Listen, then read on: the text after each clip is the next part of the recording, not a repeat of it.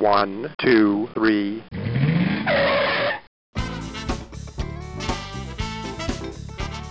Bem-vindo, bem-vindo ao Paladar Distinto, seu podcast de gastronomia. E hoje eu tenho a honra de falar com a Carla, a Carla Borriello, desse azeite fantástico, o azeite Borriello. Tudo bem? Tudo bem, Gabriel. Obrigada pelo convite. Feliz em estar aqui com você. Obrigada mesmo, de coração. Nossa, que demais, viu, Carla? A gente conhecer um pouquinho mais sobre a sua trajetória, a sua empresa e falar, né, de um produto tão, tão bacana que é o azeite, né? Eu agora, como né, falando sobre gastronomia, bebidas, com chefes, né? Eu já sou, sou apaixonado por azeite, um azeite, né, super extra fresco, né, que a gente fala, né, extraordinário, né?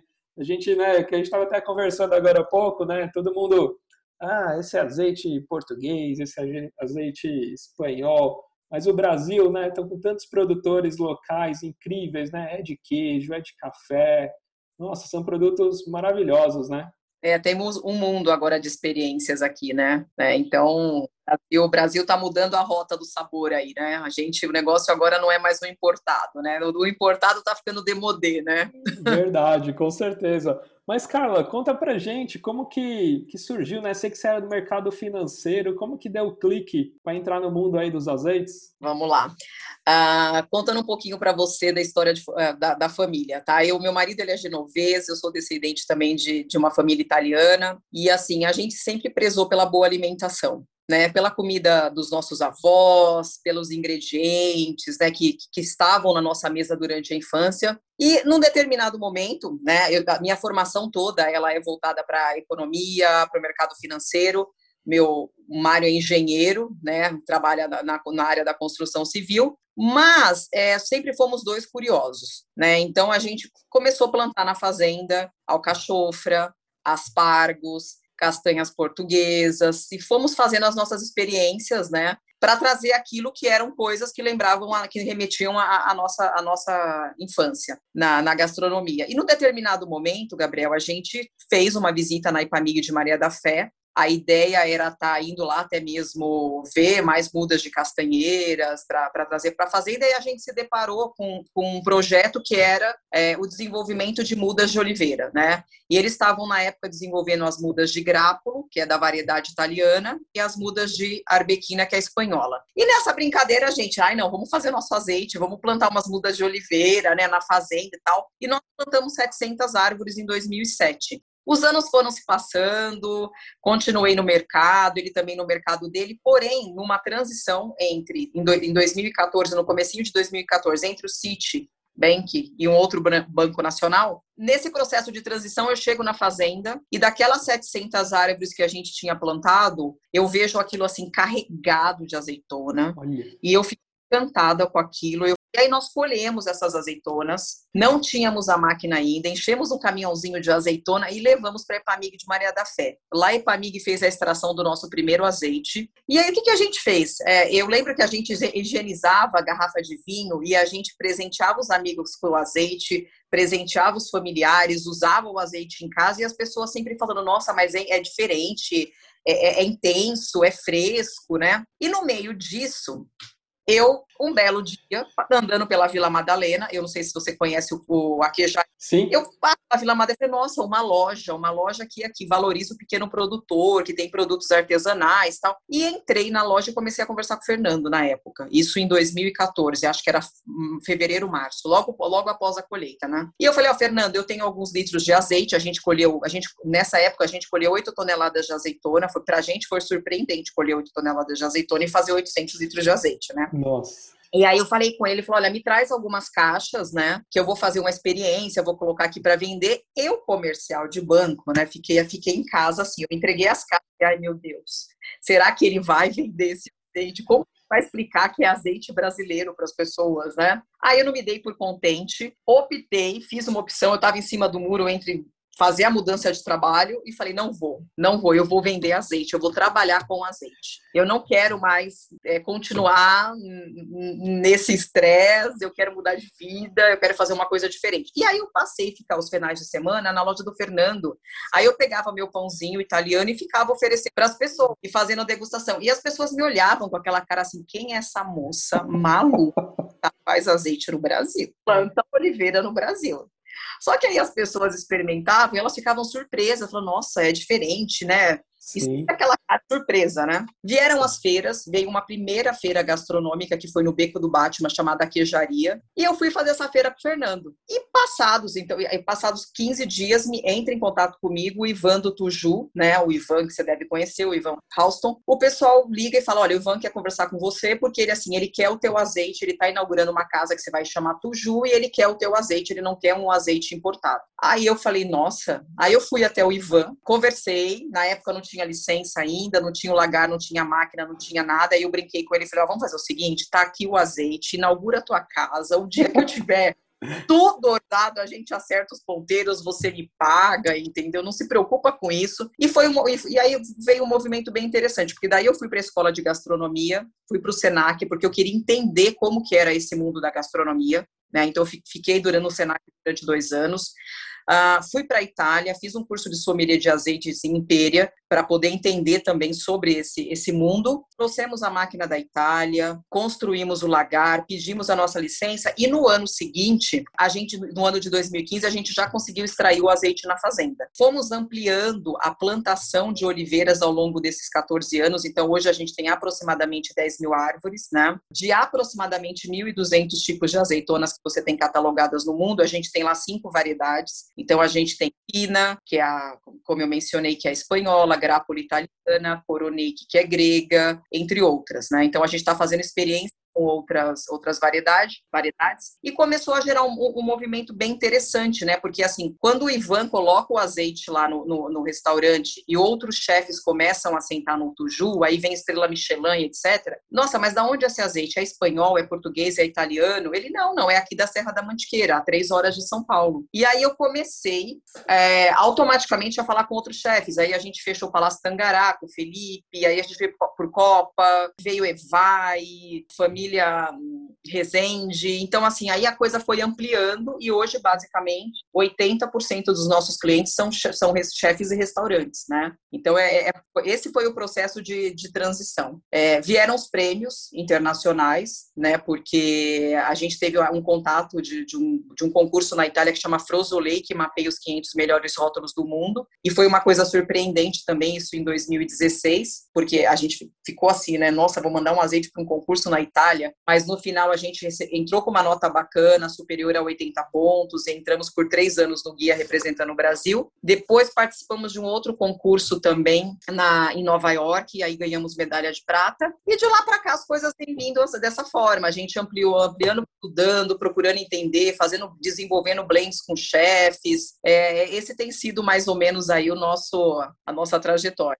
Que bacana, hein, Carla? Nossa, que incrível, né? Nossa, é o que você falou. Eu também entrevisto, né? Já entrevistei algumas né, fazendas, alguns produtores também de queijo, né? Doce de leite roca também, que também começaram, né? Tinham outras profissões, né? E é incrível, né? A gente faz o teste, quando faz assim com, com amor, né? O negócio decola. E é o que você falou, né? Você começou, começou despretensiosamente também fazendo um teste para você. O negócio foi Sim. ampliando, foi ampliando e o boca a boca, né? Muito é fantástico, né? Com o chefe, aí vai passando para outro também, isso, isso ajuda muito, né? É, o boca a boca é muito importante. Eu acho que é, é muito importante o produtor estar perto do, do, consumidor. Então, eu lembro que quando a gente entrou no Santa Luzia, eu que ficava lá fazendo, eu fazia questão de fazer as degustações o dia todo lá no Santa Luzia. As feiras gastronômicas, sempre fiz questão de estar presente, de estar explicando o trabalho, porque eu acho que ninguém melhor do que você para contar a sua história e para contar sobre o seu produto né? Exato, exato. E já pegar um feedback instantâneo, né? Poxa, que legal. Às vezes uma pessoa que gosta bastante fala, nossa, surpreendeu. E aí isso vai, vai gerando, né? E uma dúvida que eu tive, cara, vocês estão localizados em Andradas, né? É, nós estamos localizados é, em Andradas, sul de Minas, né? Nós estamos a 1470 de altitude. É, é uma área bem interessante. Nós acreditamos que o terroir daquela área contribuiu bastante, porque quando você visualiza no mapa, no Google, principalmente, que você vai aproximando, você vai notar que a fazenda, ela está bem no centro de uma cratera que foi um grande vulcão há 80 milhões de anos atrás. Então, a gente acredita que aquela região Poços de Caldas, toda ela está nessa cratera do vulcão. Então, a gente, essa, esse terroir, ele nos favoreceu bastante. É uma região muito forte em café também, né? O café se dá muito bem, em banana, as bananas de lá são super doces, então a gente acredita que isso contribuiu, altitude, terroir, a gente tem é, dias quentes, bem quentes e noites frias devido ao que nós estamos, então a gente acredita que tudo isso contribuiu para que a oliveira se desse muito bem na, na, nossa região. Nossa, que incrível, é o que você falou, e o terroir também interfere muito, né? As mesmas variedades plantadas acho que em outras regiões também acho que muda muito, né? A nossa altitude acho que contribuiu bastante, eu acho que isso, e esse terreno... Ajuda, né? E uma dúvida, Carla, assim, você falou que tem acho que cinco variedades, né? E é possível também fazer blend, assim, ah, combinar, combinar arbequina com outro tipo de variedade também? Sim, geralmente a gente, o nosso carro-chefe hoje é arbequina, grápula e coroneik, né? Geralmente no semestre, né, a arbequina, ela é uma a nossa proposta é extra virgem extra fresco. Então a gente quer que você sinta frescor quando você abre uma garrafa de azeite, né? Que você sinta todos os aromas. A arbequina, ela é uma azeitona que ela acaba perdendo, ela tem uma estabilidade menor que coroneik, que picual, entre outras, tá? Então ela perde esse aroma, esse frescor com muito mais a, a rapidez. Então geralmente qual é a nossa estratégia? Como ela é nosso carro-chefe, no primeiro semestre a gente a gente distribui a arbequina e no segundo semestre a gente começa a trabalhar com os blends. Então arbequina com coroneik, arbequina com grápulo. Por quê? Porque eu trago quando eu faço o blend, eu trago de novo aquele frescor, eu trago, eu revivo, eu, eu, eu faço aquele, aquele arbequina reviver novamente, entendeu? Então, essa, essa é a proposta. E a gente faz muito blend para chefe, né? Então, a gente fez para o Felipe do Tangará. É, vamos lá, vamos entender como que ele quer usar o azeite, em qual prato que ele vai usar. Então, aí eu levei três amostras para ele, de um suave, um médio e um intenso. Então, a gente costuma desenvolver esse, esse tipo de trabalho também. Fazer um blend específico para tal chefe ou para tal tipo de gastronomia, fazer um blend Sim. específico. Que legal. E você estava falando sobre extra virgem e extra fresco? Você tem azeite virgem, extra virgem e azeite lampante. Em geral, o lampante vai, vai usado para indústria cosmética, etc. O virgem é aquele azeite que está fora dos parâmetros, né? Por exemplo, o índice de acidez dele é superior a 0,8, ou ele está até dentro desse nível de acidez, mas ele tem um, um defeito, seja um ranço, uma vinagre, é desclassificado como, como azeite extra virgem. Então, o extra fresco, por que, que a, gente, a gente uniu essa coisa, né? Extra virgem e extra fresco. Pelo fato de hoje a gente poder colocar na mesa de um cliente, na mesa de um restaurante, um azeite que foi é, extraído agora em março, né? Então, é, muitas vezes o azeite que vem de fora, por mais que ele tenha uma qualidade excepcional, ele pode chegar um ano, dois anos depois da extração. Então, a gente procurou explorar essa coisa do extra virgem né, da qualidade do extra virgem com esse azeite recém-extraído, tá? Essa, essa, a gente criou meio extra virgem, extra fresco extraordinário. Essa foi a, a aposta três vezes, né? Não, e até tava, né, eu fiz já um episódio com a Laura Reinas, né, sobre sobre azeite e tal. E é totalmente ao contrário do, do vinho, né? Quanto mais cedo, né, assim, a parte de, da colheita, a parte do invase é, é mais importante, porque é que você falou, às vezes, né, eu era um desses, né, eu confesso, às vezes eu ia no mercado, via lá um azeite português ou espanhol e tudo mais, falava, nossa, que bacana tal, mas nem me atentava muito qual que é a data da colheita, quanto que ele foi envasado, qual que é a validade, né, então às vezes você fala assim, poxa, pega um azeite super bacana, mas demorou pra caramba, né, no mínimo três meses só pra vir, então imagina, né, isso, e aí vem no calor, passa por diversas temperaturas, container, descarrega, vem caminhão, então, poxa, e a gente tem um azeite tão perto aqui do Brasil, né? Então mudou meu conceito, né? Depois que a gente acaba entendendo mais, a gente fala, nossa, tem nada a ver. Então, você acaba pegando um azeite, nossa, brasileiro mesmo, colhido tão recente, né? De São Paulo, que é um grande centro hoje, né, gastronômico. Então, a gente consegue oferecer, a gente consegue oferecer um produto extremamente fresco mesmo, né? Então, essa, essa e é o que você falou, né? Muitas vezes confunde, né? Você chega no supermercado, nossa, eu vou pegar 01 de acidez, 02, 08, o que, que eu vou fazer? Hoje a gente já começa é, com essa onda dos azeites brasileiros. A gente sempre cita, a gente desde o começo a gente citou variedades, né? Que era uma coisa que a gente não notava nos azeites que, que, que chegavam aqui no Brasil.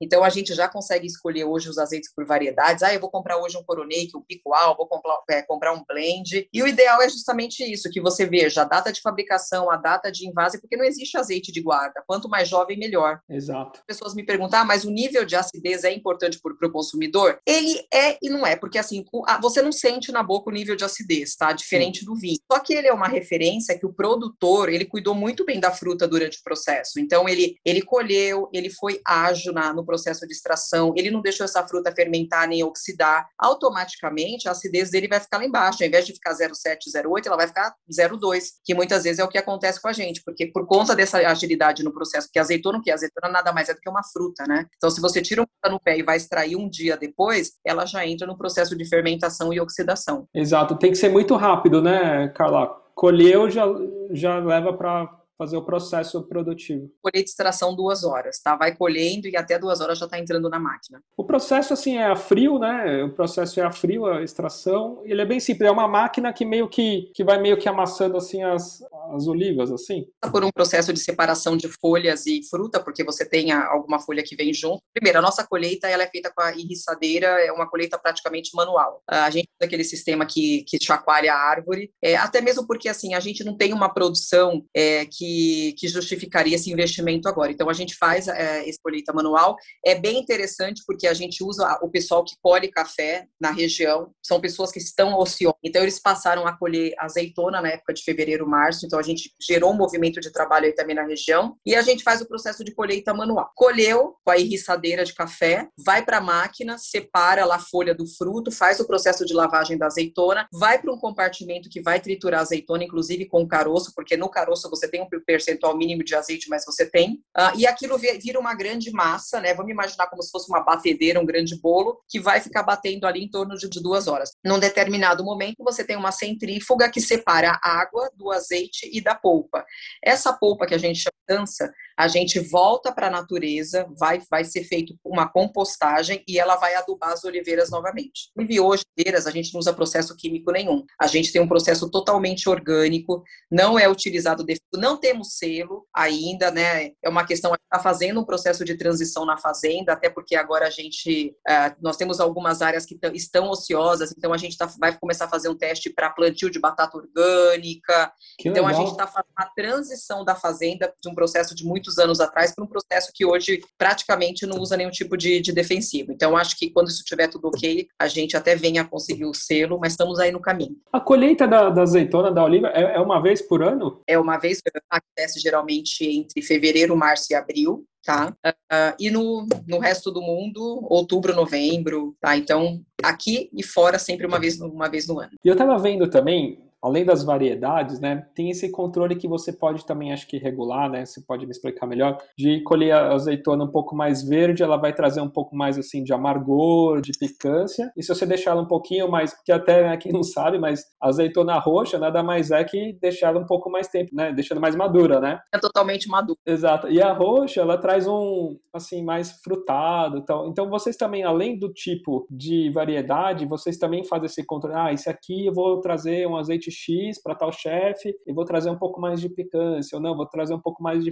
de frutado. Tem isso também? O que a gente costuma fazer na fazenda? É, a gente costuma ter um cuidado para não colher nem tão verde e nem tão maduro. Tem um ponto então, que a gente já segue ao longo de alguns anos, tá? Essa brincadeira de fazer, é claro que quando você colhe mais verde, você vai ter um azeite mais amargo, mais picante. Só que assim, se eu oferecer esse azeite para um restaurante, talvez eu tenha um problema e não seja uma coisa tão bacana, porque ele vai a, a, ele o azeite ele tem que se complementar no prato, não é para ele se sobressair em amargor, picância, etc. Então a gente costuma ter um método a cada ano de colheita no ponto correto, e quando a gente quer fazer essa brincadeira, que um chefe pede, ah, eu quero um azeite um pouquinho mais amargo, um pouquinho mais picante, a gente vai trabalhar com variedades. A gente vai trabalhar, porque assim, uma arbequina, muitas vezes, colhida num determinado ponto, ela vai ser um azeite menos amargo, menos picante em relação a uma coroneik que foi colhida naquele mesmo ponto, né, de maturação, Só que aquela variedade me traz um azeite mais amargo, mais picante. Então, quando a gente, a gente brinca aí com as variedades, quando a gente quer trabalhar essa coisa da intensidade, tá?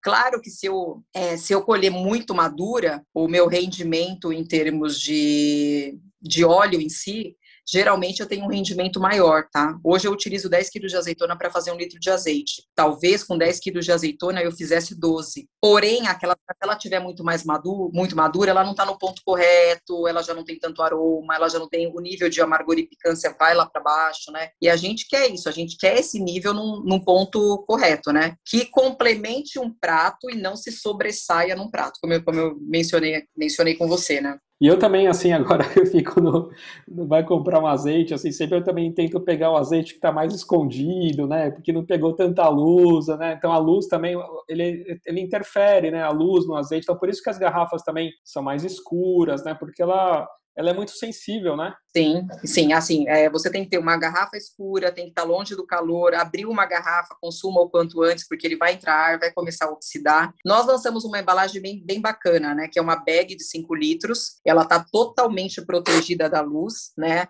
ela tem uma injeção de nitrogênio, então até a última gota do azeite ali você não, você não tem ar, e é algo que está indo muito bem nos restaurantes, porque protege muito bem o azeite, é, é uma embalagem mais sustentável também, não é vidro, né, vidro pessoas quebram, se machucam, depois o processo de reciclagem é complicado. Então a gente tem, lançou essa embalagem que tá, tem sido um. É a mesma ecobag que é do vinho? Exatamente, essa mesma. Fantástico, eu sou, sou vidrado nesse tipo de, de embalagem, assim. Quando lançou, né, muito famosa em Portugal, né, com os vinhos lá, tal, eu nunca tinha visto. E ela é fantástica mesmo, né, porque ela não entra oxigênio, então até para um vinho, sei lá, num restaurante que, né, você, ou até mesmo para consumidor em casa, né, que toma vinho tem costume de tomar todo dia, mas... Sabe que não tem aquele charme de abrir a garrafa, mas pós termos de conservação, é, a gente deixa o charme por um dia mais especial para abrir uma garrafa, eu acho que eu acho que para o dia a dia você ter uma, uma, Eu uso em casa a bag, a bag fica na minha cozinha, tem uma torneirinha e estou usando o que eu preciso ao invés de usar garrafa, né? Então é bem, bem bacana. É incrível, super, super legal essa, essa, essa bag, esse tipo de, de embalagem, né? E sobre as abelhas, eu vi uma matéria, assim, acho que está no Facebook de vocês, né? Vocês também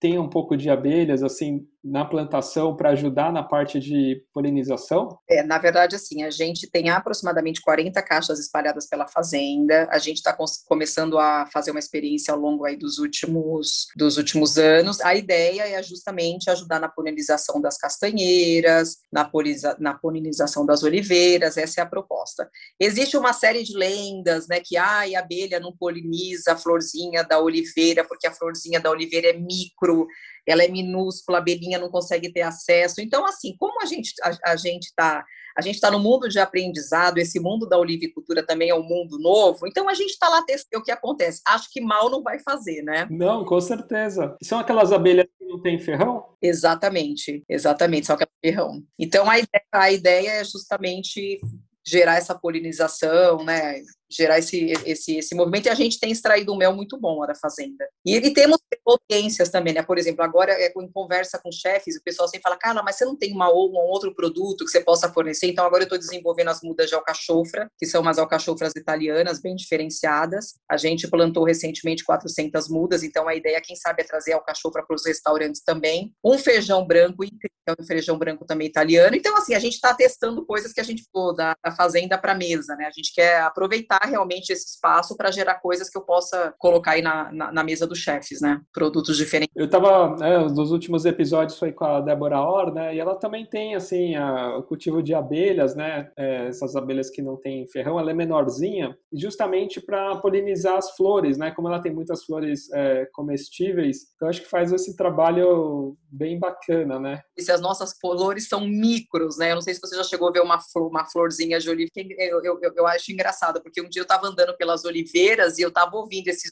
zoom da, da, das abelhas. Eu falei, aí eu tô, eu tô nesse teste, né? Será que poliniza? Será que não poliniza? Eu vou descobrir nos próximos anos, né? Não, mas com certeza. Eu sou... E muito, muito plantação, né? As abelhas estão estão em extinção, né? Muitas. Só traz benefícios, né?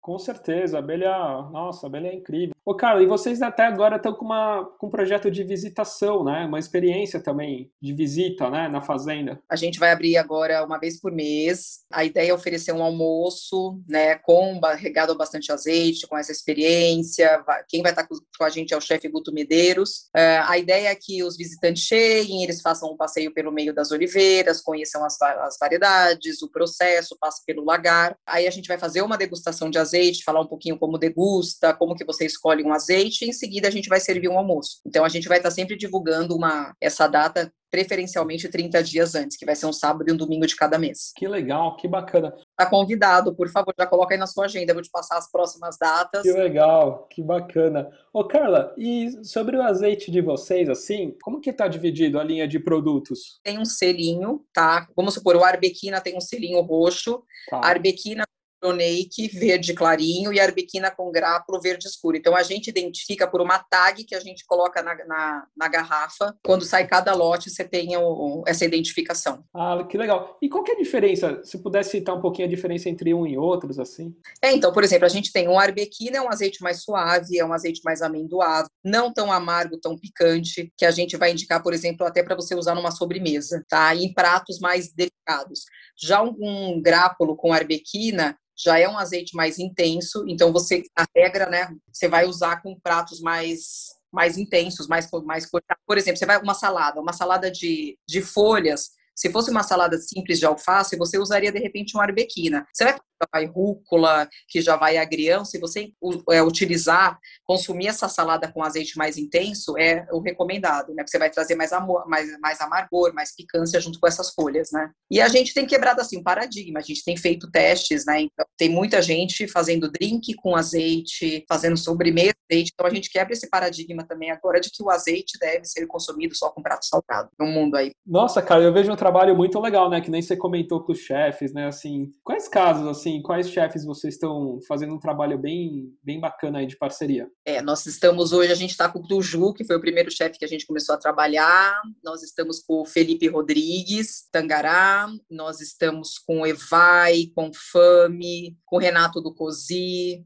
faz, temos o Lohan, uma parceria com a escola do chefe Lohan, né? Para quem quer encontrar o azeite, hoje a gente está lançando o e-commerce, o e-commerce está em teste, mas eu acho que nos próximos 30 dias ele já vai estar tá no ar. Mas para quem quer receber em casa, consegue comprar pelo site do Santa Luzia ou do San Marché, ou na própria gôndola aí do San Marché, do, do, dessas duas casas. Temos alguns pontos de vendas fora, Bahia, Cave Queijos, Espírito Santo, Rio de Janeiro, Bazar. Estamos aí. Quem quiser, né, quem está nos escutando também, algum empório, algum restaurante também, é só entrar em contato com vocês, né? Exatamente. Entre em contato com a gente através do Instagram ou pelo, pelo próprio e-mail e a gente vai se falando. E qual que é o Instagram de vocês? É Azeite Borriello, né? O Azeite Borriello, isso. Direto com a produtora, como eu disse, eu, eu, gosto de ter essa linha direta, tá? Quem quiser falar comigo, pode ligar no DDD 11 982820872. Faço, faço questão de estar tá explicando um pouquinho sobre o nosso trabalho, como funciona. Ah, perfeito, Carla. Muito obrigado, viu? Foi muito bacana aí conhecer a sua história, a sua trajetória, e um azeite tão incrível aqui brasileiro, né? É, mais uma vez eu que agradeço. Estou muito feliz em falar com você, poder contar sobre o nosso trabalho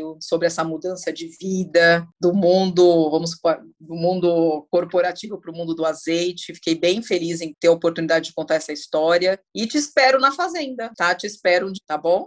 Com certeza, Carla. Obrigado, viu? Obrigada a você.